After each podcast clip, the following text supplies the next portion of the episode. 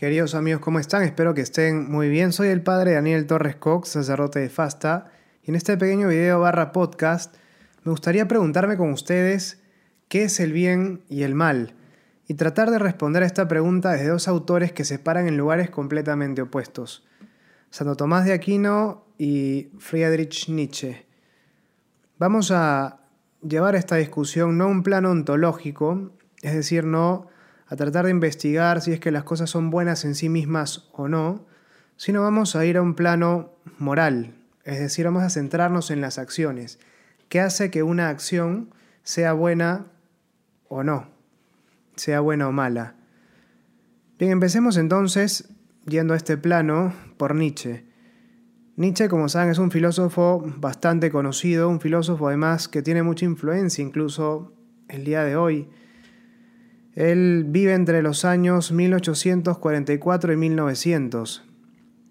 Y voy a tratar de responder a esta pregunta de qué es el bien y el malo, cómo se establece lo bueno y lo malo, en función de una obra que él escribe y se llama Así habló Zaratustra. Él habla en esta obra acerca de las tres transformaciones que experimenta el ser humano, o de tres transformaciones que experimenta el espíritu humano y nos ayudan a entender la noción que él tiene de bien y mal. De él es la famosa frase, justo en esta obra, si habló Zaratustra, Dios ha muerto.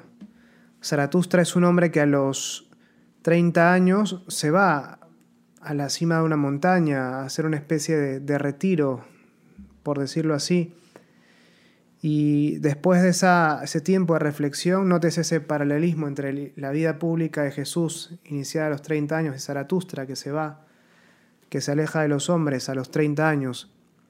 Después de ese, tiempo de reflexión, Zaratustra desciende y la primera persona que encuentra es un santo y hablan, y el santo le habla de Dios.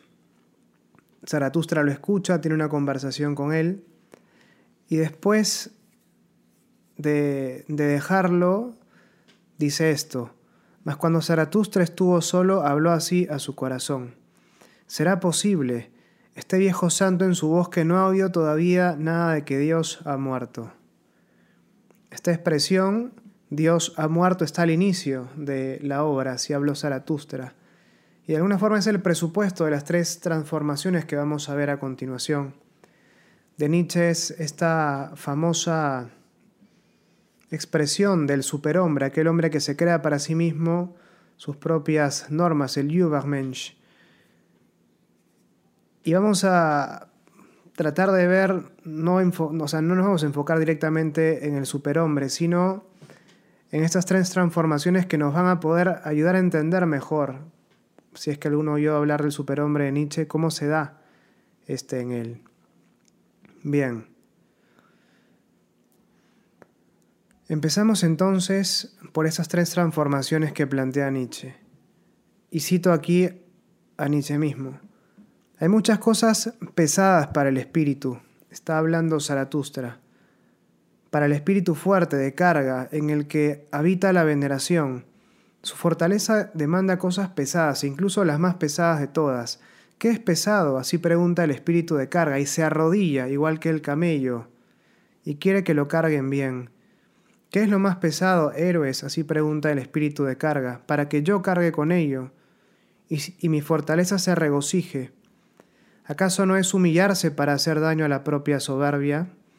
Hasta aquí la cita. La primera transformación que experimenta el espíritu humano, dice Nietzsche, poniendo en boca esto de Zaratustra, es se convierte en camello. Y lo propio del camello es que se arrodilla para que lo carguen y mientras más pesada la carga mejor, porque cumple mejor su función el camello. ¿Qué es esta carga que carga el camello? Son los valores que nos imponen desde afuera, dirá Nietzsche, la noción o las nociones de bien y de mal.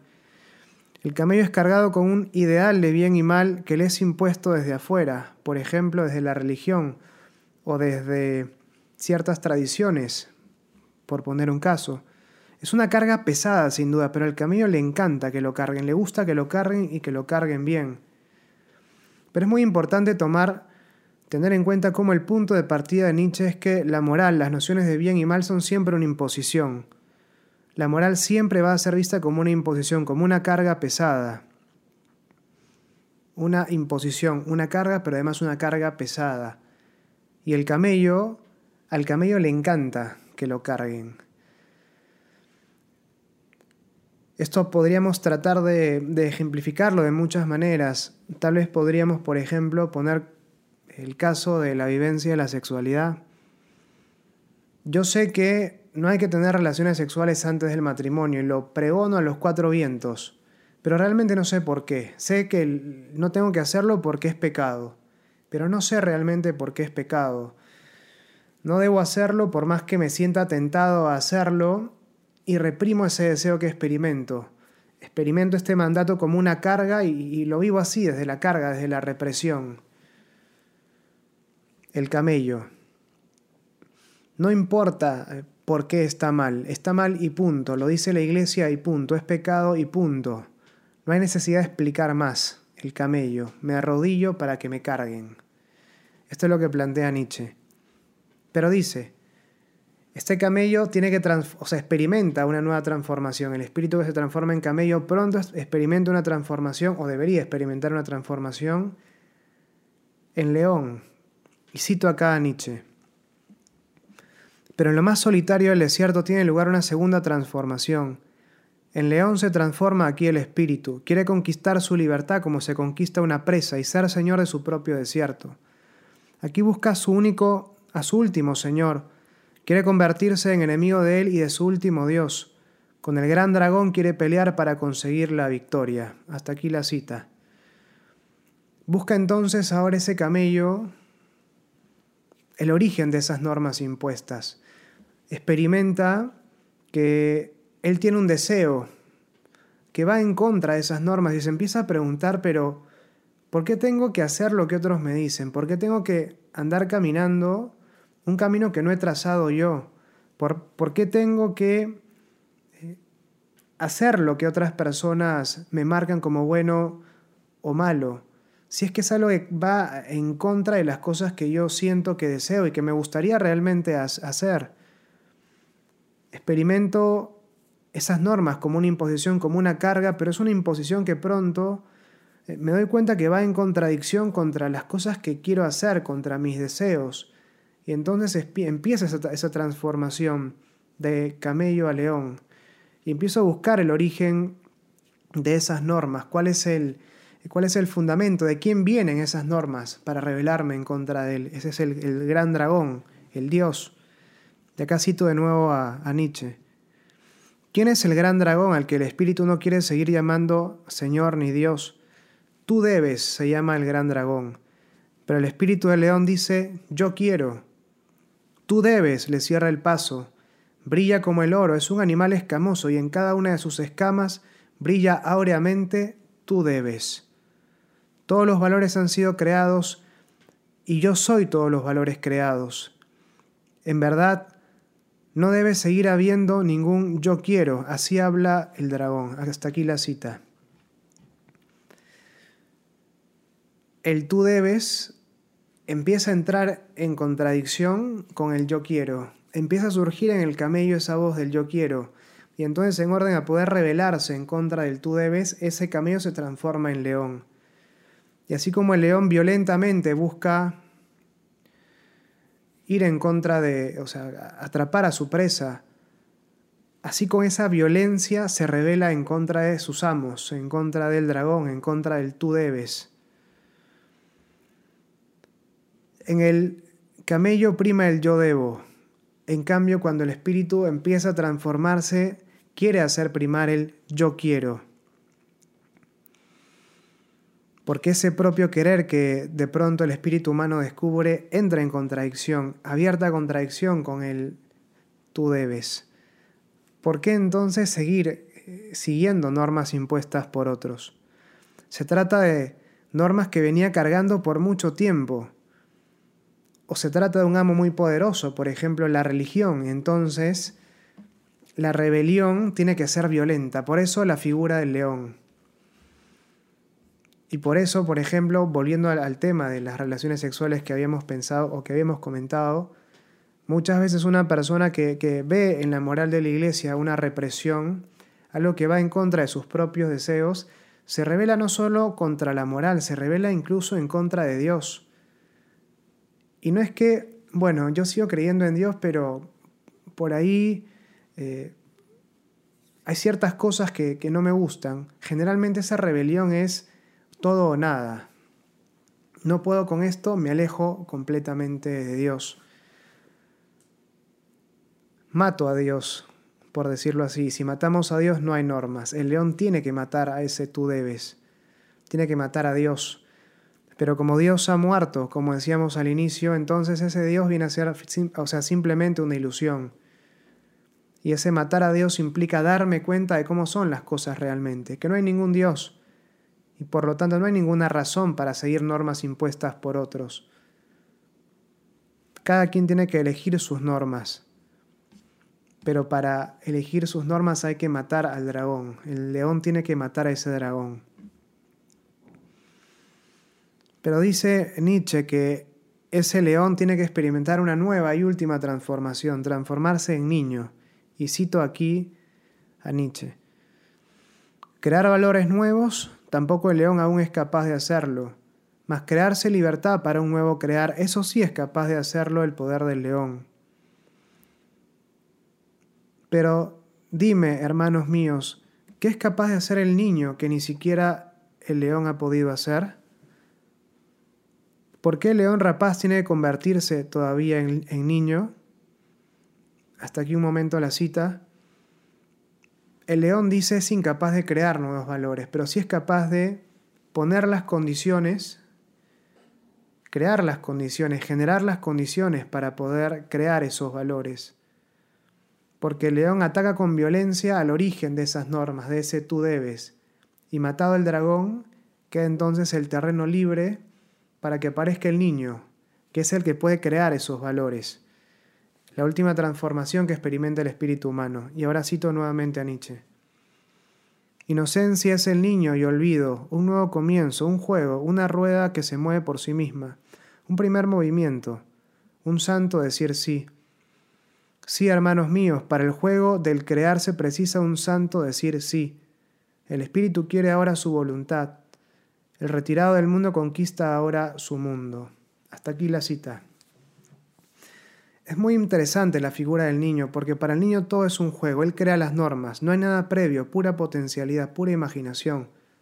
No hay Dios, Dios ha muerto, entonces yo puedo ser verdaderamente mi Dios, el nuevo Dios puedo crear las normas y entonces vivir con esa libertad con la que vive un niño que juega. El niño hace lo que quiere, se mueve con absoluta libertad. El niño se vuelve entonces su propio Dios. Y para eso hemos matado a Dios. Es entonces esa persona que se convence finalmente de que no existe Dios, de que la religión es un invento.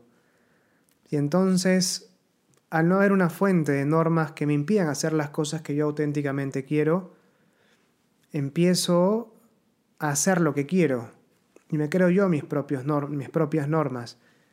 Y entonces hago eso que me impedía hacer la religión y vivo mi sexualidad, que es el ejemplo que venimos siguiendo, de la forma que yo quiero. Me he liberado finalmente de la iglesia, me he liberado finalmente de las costumbres o las tradiciones de mis padres o mis abuelos que me decían que no se tenía que esperar hasta el matrimonio, ponte. Y empiezo a hacer realmente lo que yo quiero. Vivo una sexualidad ordenada hacia el placer, hacia la búsqueda de la mayor satisfacción posible. Y al inicio puede sentirse como una montaña rusa. Pero tarde o temprano, tarde o temprano,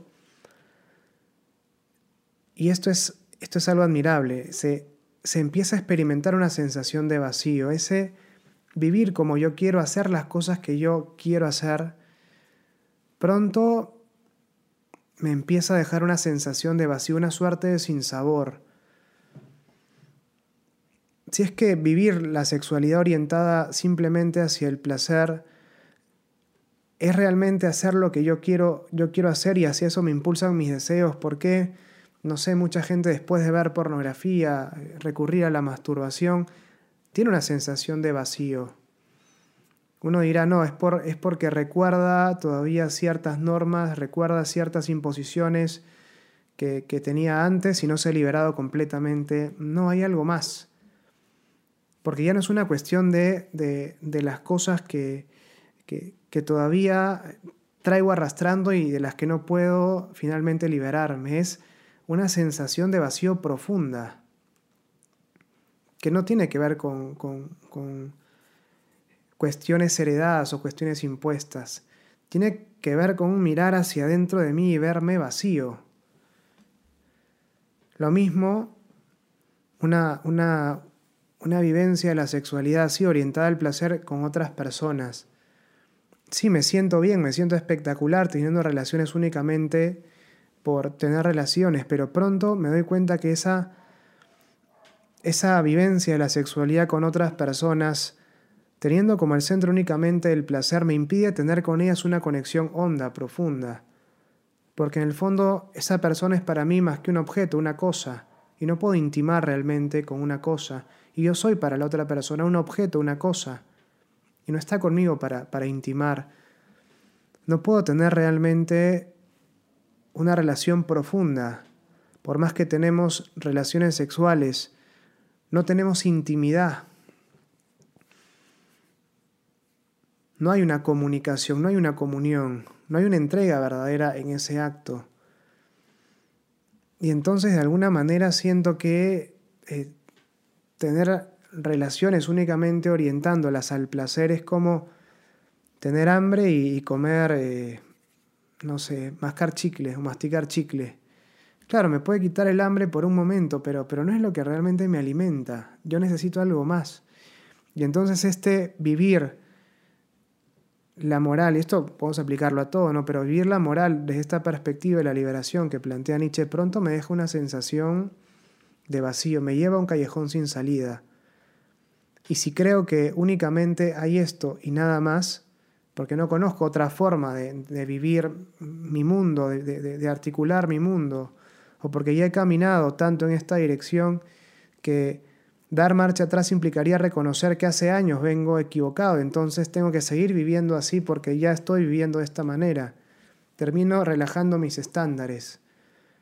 Y entonces dejo de aspirar, por ejemplo, un matrimonio para toda la vida y, bueno, pues acepto que tendré o estaré con alguien con, con quien eh, tengo una relación basada fuertemente en una cuestión física que tal vez no me trata de la forma que yo quiero que me trate, pero por lo menos no nos peleamos tanto, entonces puedo estar con esta persona.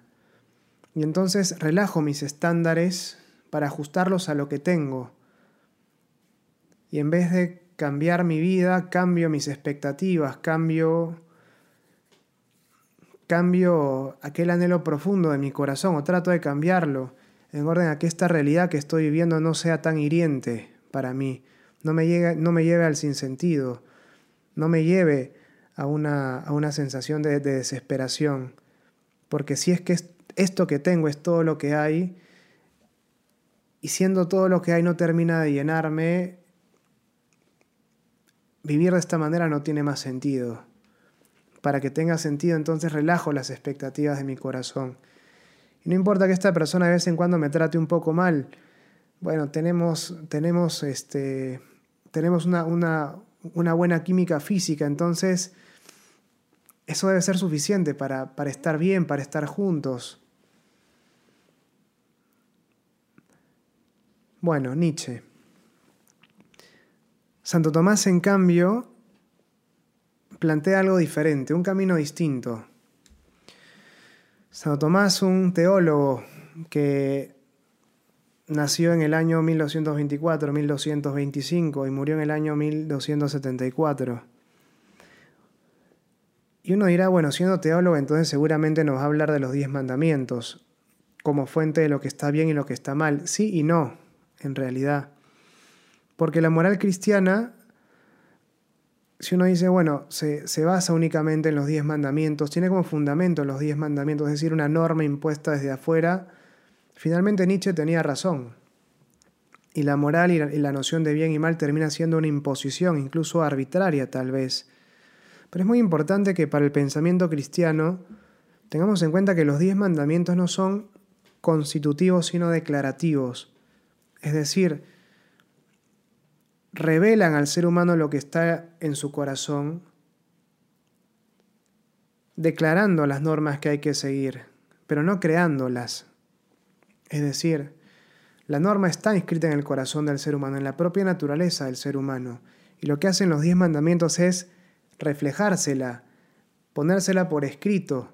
La tabla de los diez mandamientos es un reflejo de lo que está escrito en la tabla de nuestro corazón. Y por ejemplo, si es que el quinto mandamiento no estuviera escrito en, en las tablas de la ley, que dice no matar, no sería para mí lícito matar. Es decir, yo no respeto la vida de otras personas porque el quinto mandamiento me dice que no debo matar, pero no es que si el quinto mandamiento no estuviera, entonces ah, podría matar. No, porque yo no, eh, no cuido la vida de otras personas porque lo digo un mandamiento. Cuido la vida de, otras personas porque es aquello a lo cual me inclina mi naturaleza. Respetar la vida de otros, cuidar la vida de otros, no hacer daño a otros, es algo a lo que estamos llamados no por ser cristianos, sino por ser humanos, por ser seres humanos. Y entonces uno dirá, los diez mandamientos son para los creyentes. No, en realidad. En tanto los diez mandamientos reflejan algo que está ahí escrito en la naturaleza del ser humano, son para todos. Ya sea que tú seas creyente o no, eh, matar está mal. No porque lo diga el mandamiento, sino porque lo dice tu corazón, la norma escrita en tu corazón. Esto es fundamental entonces. Para Santo Tomás, para el, cristianismo en realidad, la fuente de la moralidad, la fuente de la moral, la fuente última, digamos, de la moral, no es una norma, sino la naturaleza del ser humano. Que claro, uno dirá naturaleza que refleja la inteligencia de Dios que expresa lo que Dios ha puesto en nosotros. Pero incluso sin Dios, o sea, un no creyente puede justificar también, no de manera última, ¿no? pero puede justificar también la existencia de una naturaleza humana. Falta el giro final de, bueno, ¿quién ha puesto nosotros esa naturaleza? Pero incluso desde la razón natural, desde, eh, desde una postura atea, es posible hablar de una naturaleza humana. Si no, no, tendríamos posibilidad de identificarnos todos como seres humanos. ¿Por qué un perro es un perro? Siendo que hay Dobermans y Chihuahuas. Porque todos, a pesar de las diferencias notables que hay entre ellos, poseen una misma naturaleza que los hace ser perros a todos ellos. Bien, pero me gustaría aquí citar a Santo Tomás de Aquino en la prima, prima secunde es decir, en la primera parte de la segunda parte, la cuestión 94 del artículo 2, el cuerpo de esta cuestión. Dice Santo Tomás, una cita corta pero bien potente. Todo aquello hacia lo que el ser humano tiene una inclinación natural, la razón naturalmente lo entiende como bueno, y en consecuencia como algo que se debe hacer, y lo contrario como malo y que se debe evitar. Repito, porque vamos a usar solamente esta cita de Santo Tomás todo aquello hacia lo que el ser humano tiene una inclinación natural, la razón naturalmente lo entiende como bueno y en consecuencia como algo que se debe hacer, y lo contrario como algo malo y que se debe evitar. Esto es muy importante entonces porque para Santo Tomás, para el cristianismo, bien y mal no son nociones que se imponen desde afuera, son nociones que brotan de mi propia naturaleza y será bueno aquello que me perfecciona en cuanto ser humano. Es decir, aquello, aquello a lo que me inclina naturalmente mi naturaleza en cuanto ser humano, valga la redundancia. Y será malo aquello que me reste perfección en cuanto ser humano, aquello que implique para mí plenitud, florecimiento de mi naturaleza, perfección, de una perspectiva sobrenatural, santidad. Eso será bueno. Y aquello que me quite perfección, que corrompa, me corrompa interiormente, eso será malo. ¿Y qué hacen los diez mandamientos? Me, me, exponen de alguna forma ese camino que ya está trazado en mi corazón. ¿Por qué matar está mal? Porque me hace mal en cuanto ser humano. Aquí Sócrates decía que es peor cometer un mal que padecerlo, porque el que comete un mal, el que comete un mal, perdón, el que padece un mal, ese mal queda en el exterior, pero el que lo comete, ese mal brota de su corazón y lo corrompe entonces interiormente. Y aquí se ve también con más claridad la noción de pecado. Pecado es aversión a Dios y conversión a las criaturas, es decir, decirle que sí a algo que implica decirle que no a Dios. Ofendo a Dios eligiendo algo, pero aquí lo interesante, eligiendo algo contrario a mi naturaleza, algo que me daña en cuanto ser humano. Ofende a Dios porque daña al ser humano. Santo Tomás dirá que todo pecado es siempre algo antinatural, algo que me afecta, afecta a mi naturaleza, algo que corrompe mi naturaleza, algo que daña, perjudica mi naturaleza. Y por eso ofende a Dios, porque estoy dañando la obra del artista. Y dañar la obra del artista, como tirar pintura sobre una obra recién, recién terminada, ofende a la persona que hizo esa obra. Eso pasa con Dios y nosotros. ¿Por qué? Uno puede decir, no, ¿por qué esto es pecado? Si es que yo lo hago solo en mi habitación, no daño absolutamente a nadie. Porque estás dañando a ti mismo, por eso es pecado. Si te hiciera bien en cuanto ser humano, no sería pecado. Una acción que me planifique en cuanto ser humano no puede ser pecado. Si algo eh, me, me, me, planifica, me perfecciona en cuanto ser humano, como decíamos, es algo bueno para mí. Si algo me resta perfección en cuanto ser humano, es algo malo. Vemos entonces cómo las nociones de bien y de mal no son impuestas desde afuera, sino que lo que es bueno responde a mis inclinaciones más hondas, a mis inclinaciones más profundas, a aquello que estoy llamado a ser en cuanto ser humano. Pero es importante retomar la noción de naturaleza, porque no estamos hablando aquí de lo que yo quiero, aquello de lo que me da la gana, aquello que me da la gana de hacer. Eso no es, no es, esas no son las inclinaciones profundas de las que estamos hablando, Hablamos de inclinaciones que brotan de, nuestra naturaleza en cuanto seres humanos y por lo tanto son comunes a todos los seres humanos. No es, no sé, este, quiero, eh, quiero comerme una hamburguesa en este momento porque me muero de hambre y entonces como brota de, un querer mío, de una inclinación que tengo, robarla va, a ser algo bueno. No, o sea, es un, querer superficial del que estás hablando, ese deseo de comer hamburguesa. No es algo que, responde a tus inclinaciones más hondas, más íntimas. Y además, si bien hay una inclinación profunda de, preservar la propia vida, esa, esa inclinación debe satisfacerse respetando otras inclinaciones naturales, como es el respetar los bienes del otro, ¿no? Pero bueno, a eso vamos ahora. ¿Cómo conozco yo entonces estas, estas inclinaciones profundas? Es decir, bien, cuando hablamos de aquello, que, aquello a lo que tiendo naturalmente, aquello a lo que tiende mi naturaleza, hablamos entonces de inclinaciones que todos poseemos en cuanto seres humanos, que son comunes a todos los seres humanos, porque brotan de la misma naturaleza humana que todos poseemos. Es decir, hablamos de inclinaciones que son comunes a todos, no es mi querer o tu querer particular lo cual nos llevaría a una concepción de bien y mal relativa, es decir, depende de cada uno. No estamos planteando una, consideración relativa, sino una cuestión objetiva. Planteamos el fundamento del orden moral en una cuestión objetiva, algo que, que, se da más allá del querer de una u otra persona. Una pregunta que naturalmente surge a partir de lo que estamos diciendo es, bueno, ¿cuáles son esas inclinaciones profundas, esas inclinaciones más hondas que poseemos todos los seres humanos? Y Santo Tomás las agrupa en tres, en tres bloques. Él dice, hay inclinaciones que son comunes a todo cuanto existe.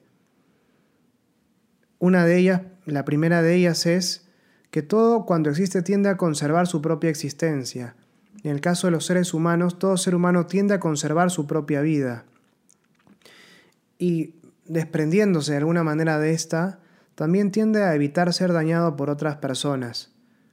Entonces de aquí surgen todo lo relativo a la preservación de la vida y brotan derechos como el derecho a la vida, a la integridad, no solo preservar mi propia vida, sino no hacer daño, no atentar contra la vida de otras personas. Son inclinaciones que todos poseemos, dice Santo Tomás, en cuanto a seres humanos. Hay también algunas inclinaciones que compartimos con algunos animales, dice Santo Tomás. Y entre ellos está la unión del varón y la mujer en orden a la procreación, de lo cual se desprende, por ejemplo, el matrimonio como institución natural.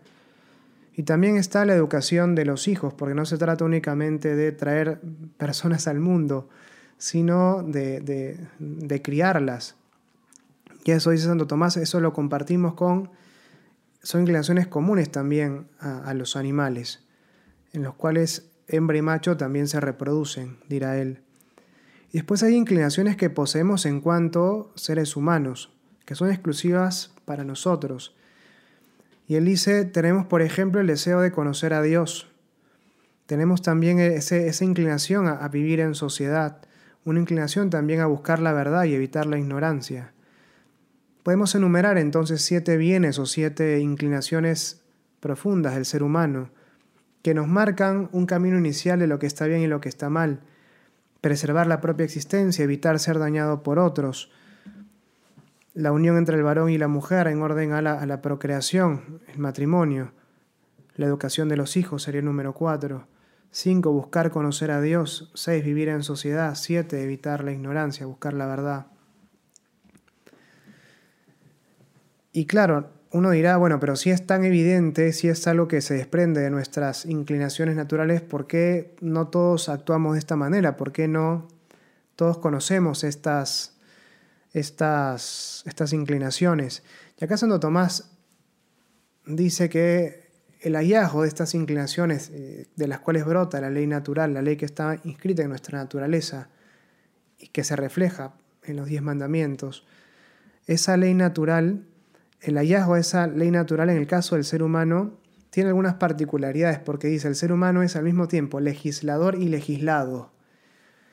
Es legislado porque él, la norma que, descubre es una norma que no se ha creado para sí mismo, legislado.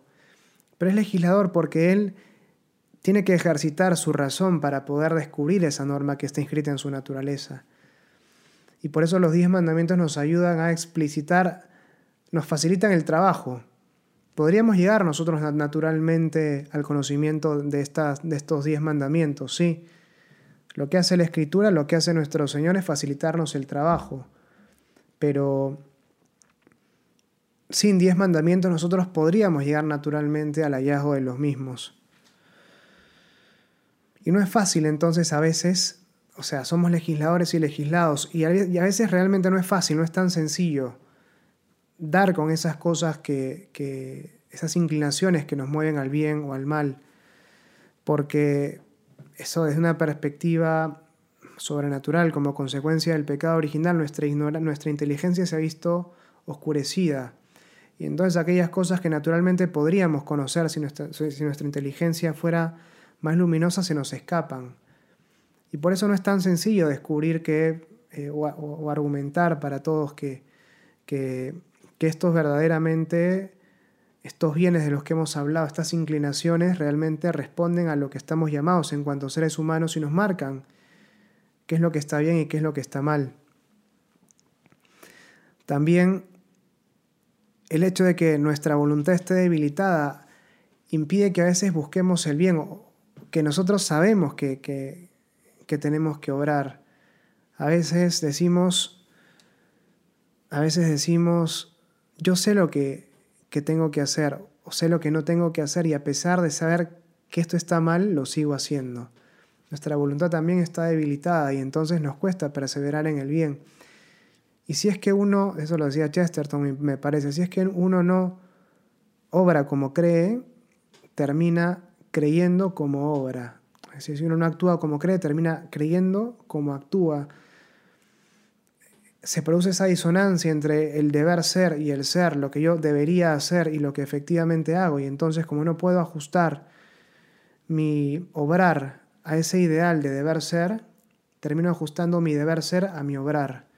Y entonces termino justificando en el fondo las, conductas que, que, yo sé que están mal, pero, pero las asumo ahora como, si estuvieran buenas. Me trato de convencer de que ellas son efectivamente buenas, porque inicialmente no pude llegar a, a, practicarlas como consecuencia de una debilidad en mi voluntad y no quise perseverar. Y entonces tengo que justificar de alguna manera estas cosas que estoy haciendo.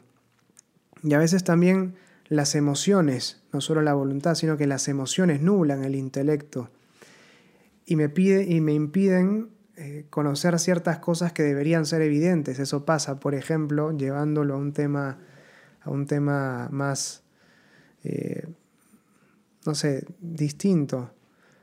Eso pasa cuando a una, a una persona le muestran las fotos de su novio, su enamorado con, otro, con otra mujer.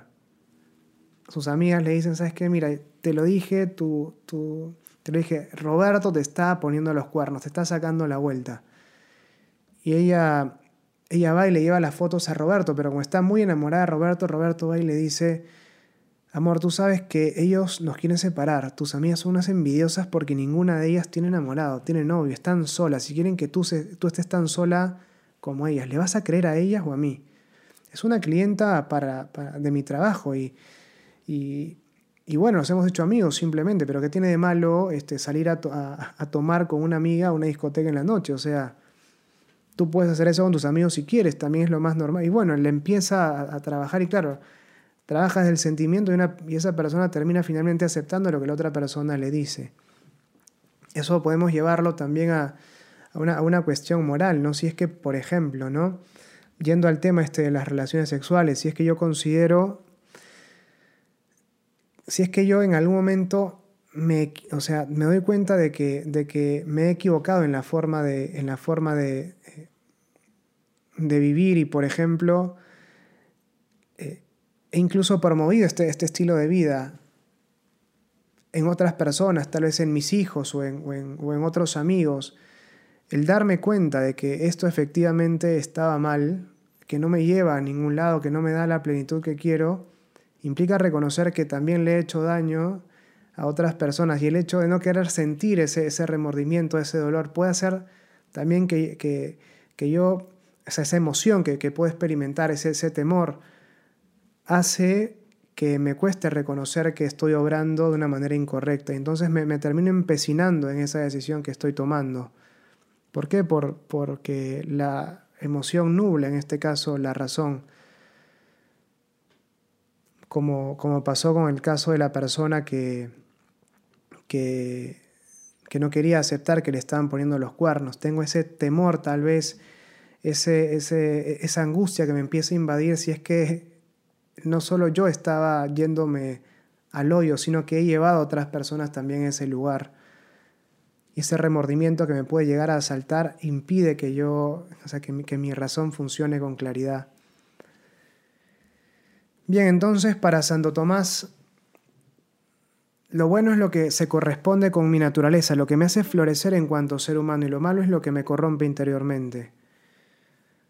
No quiere decir que lo bueno, entonces eso, eso que se, corresponde con mi naturaleza vaya a ser necesariamente lo más fácil o, lo que quiero hacer de manera más, eh, más natural, en el sentido más natural, a ver, no más natural, sino lo que quiera hacer eh, como un deseo más a flor de piel.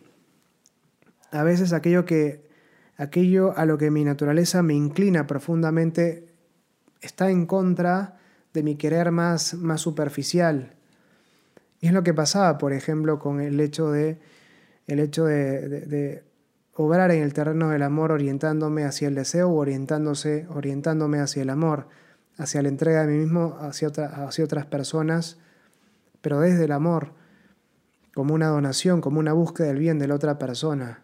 Lo más fácil es tener relaciones sexuales, simplemente. Lo más difícil es, por ejemplo, tratar de vivir la castidad. Pero incluso viviendo con esta dificultad que implica que implica eh, ir en contra de la corriente en un contexto hipersexualizado, yo encuentro plenitud viviendo de esta manera. Yo me doy cuenta que esto es, no porque otras personas me lo digan, sino porque yo lo descubro realmente. Esto realmente es para mí, porque lo he entendido, o sea, sé, no, no, no, no actúo a ciegas como, como lo hacía el camello, no actúo como consecuencia de una imposición, sino que empiezo a ver que esto realmente es lo mejor para mí y empiezo a tener mis propias razones, mi inteligencia lo empieza a ver por ella misma y mi voluntad dice, lo quiero, yo quiero vivir de esta manera. No vivo entonces como algo que me cae impuesto, sino como algo que yo realmente quiero porque descubro su valor. Es difícil, es, es arduo, sí, pero me plenifica el bien a veces es arduo, por eso la virtud es la fortaleza para perseverar en la consecución de un bien que, es, que resulta difícil. Pero esto es lo que me plenifica. Eso es lo que realmente me hace florecer en cuanto ser humano. Esto es el corazón de la moral cristiana. Nietzsche había matado a Dios, mato a Dios, me quedo sin naturaleza, y sin naturaleza me quedo sin norte. Decía Chesterton, quita lo sobrenatural y te quedas incluso sin lo natural. No hay una naturaleza que justifique o que me, que me oriente en orden a, cómo debo obrar, mirando al bien y al mal, y, y creo, o sea, me creo el cuento de que yo me perfecciono de la manera que quiero al final termino tratando de orientarme con una brújula cuya aguja gira en todas las direcciones. Bueno, queridos amigos, esto es lo que quería compartir con ustedes el día de hoy, algunas reflexiones en torno a este tema, espero que les hayan resultado interesantes, les hayan gustado. Les mando un saludo grande y bueno, Dios mediante nos veremos en algún momento pronto. Dios los bendiga.